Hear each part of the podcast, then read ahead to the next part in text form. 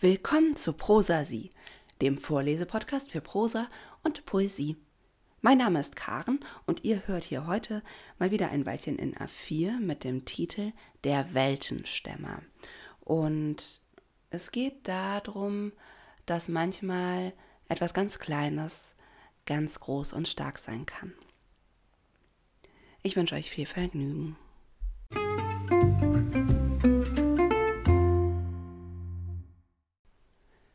Atlas war müde. Er trug so schwer an seiner Last, dass er schon richtige Glubschaugen hatte. So sehr musste er sich anstrengen. Jeden verdammten Tag trug er die Welt aus seinen schmalen Schultern. Denn schmal waren sie, oh ja. Von wegen Muskel bepackt? Nee, nee. Und gerade weil er kein Kraftprotz war, hielt er durch. So weit kam's noch, dass die Welt ihn niederdrückte. Atlas zitterte ein bisschen, schniefte. Er veränderte die Position. Vielleicht mit dem einen Bein etwas mehr nach vorn. Ah, lieber nicht. Kurz geriet die Welt ins Schwanken. Dann vielleicht mit dem anderen mehr nach hinten? Ja, das könnte klappen. Die Welt blieb im Gleichgewicht und für einen Moment würde es sich anders anfühlen, sie zu tragen. Atlas seufzte tief. Und mit diesem Seufzen kam plötzlich aus der tiefsten Tiefe eine Riesenwut mit hoch. Eine Wut so abgründig und alt, dass sie ihn fast mit sich fortriss, diesen tapferen kleinen Kerl. Es war die Wut der Schwachen und Unterdrückten. Es war die ultimative Wut auf die Welt an sich. Atlas mochte einst ein Titan gewesen sein, aber jetzt war er schmächtig und klein und musste trotzdem weiter unter der Last ächzen. Und so grollte er leise erst, dann immer lauter. Irgendwo musste er doch hin mit dieser Wut. Das Problem war nur, es klang ganz und gar nicht bedrohlich, eher niedlich.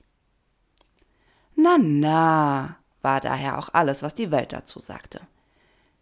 Ihr Tätscheln ließ Atlas kurz einknicken. Wow, Vorsicht!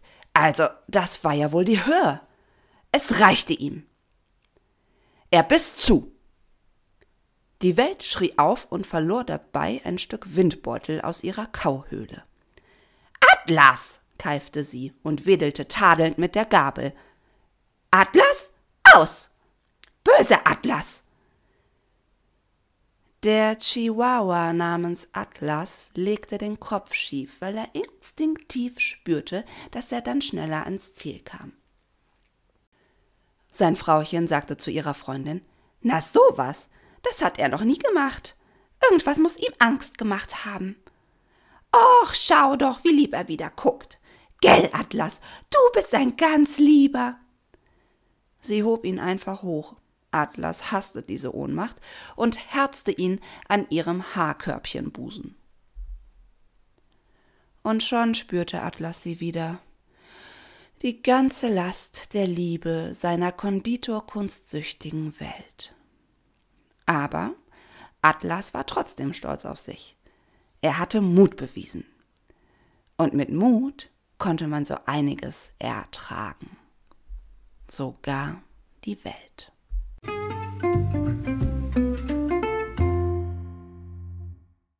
Das war ein Weilchen in der Vier, der Weltenstämmer. In der nächsten Folge geht es auch wieder um so einen kleinen tierischen Alltagshelden, denn ihr hört, falls ihr wieder einschalten möchtet, eine weitere Kindergeschichte über den kleinen Piranha Pina. Mir war es wie immer ein Vergnügen. Vielleicht bis nächste Woche. Bis dahin haltet die Ohren offen und macht's gut.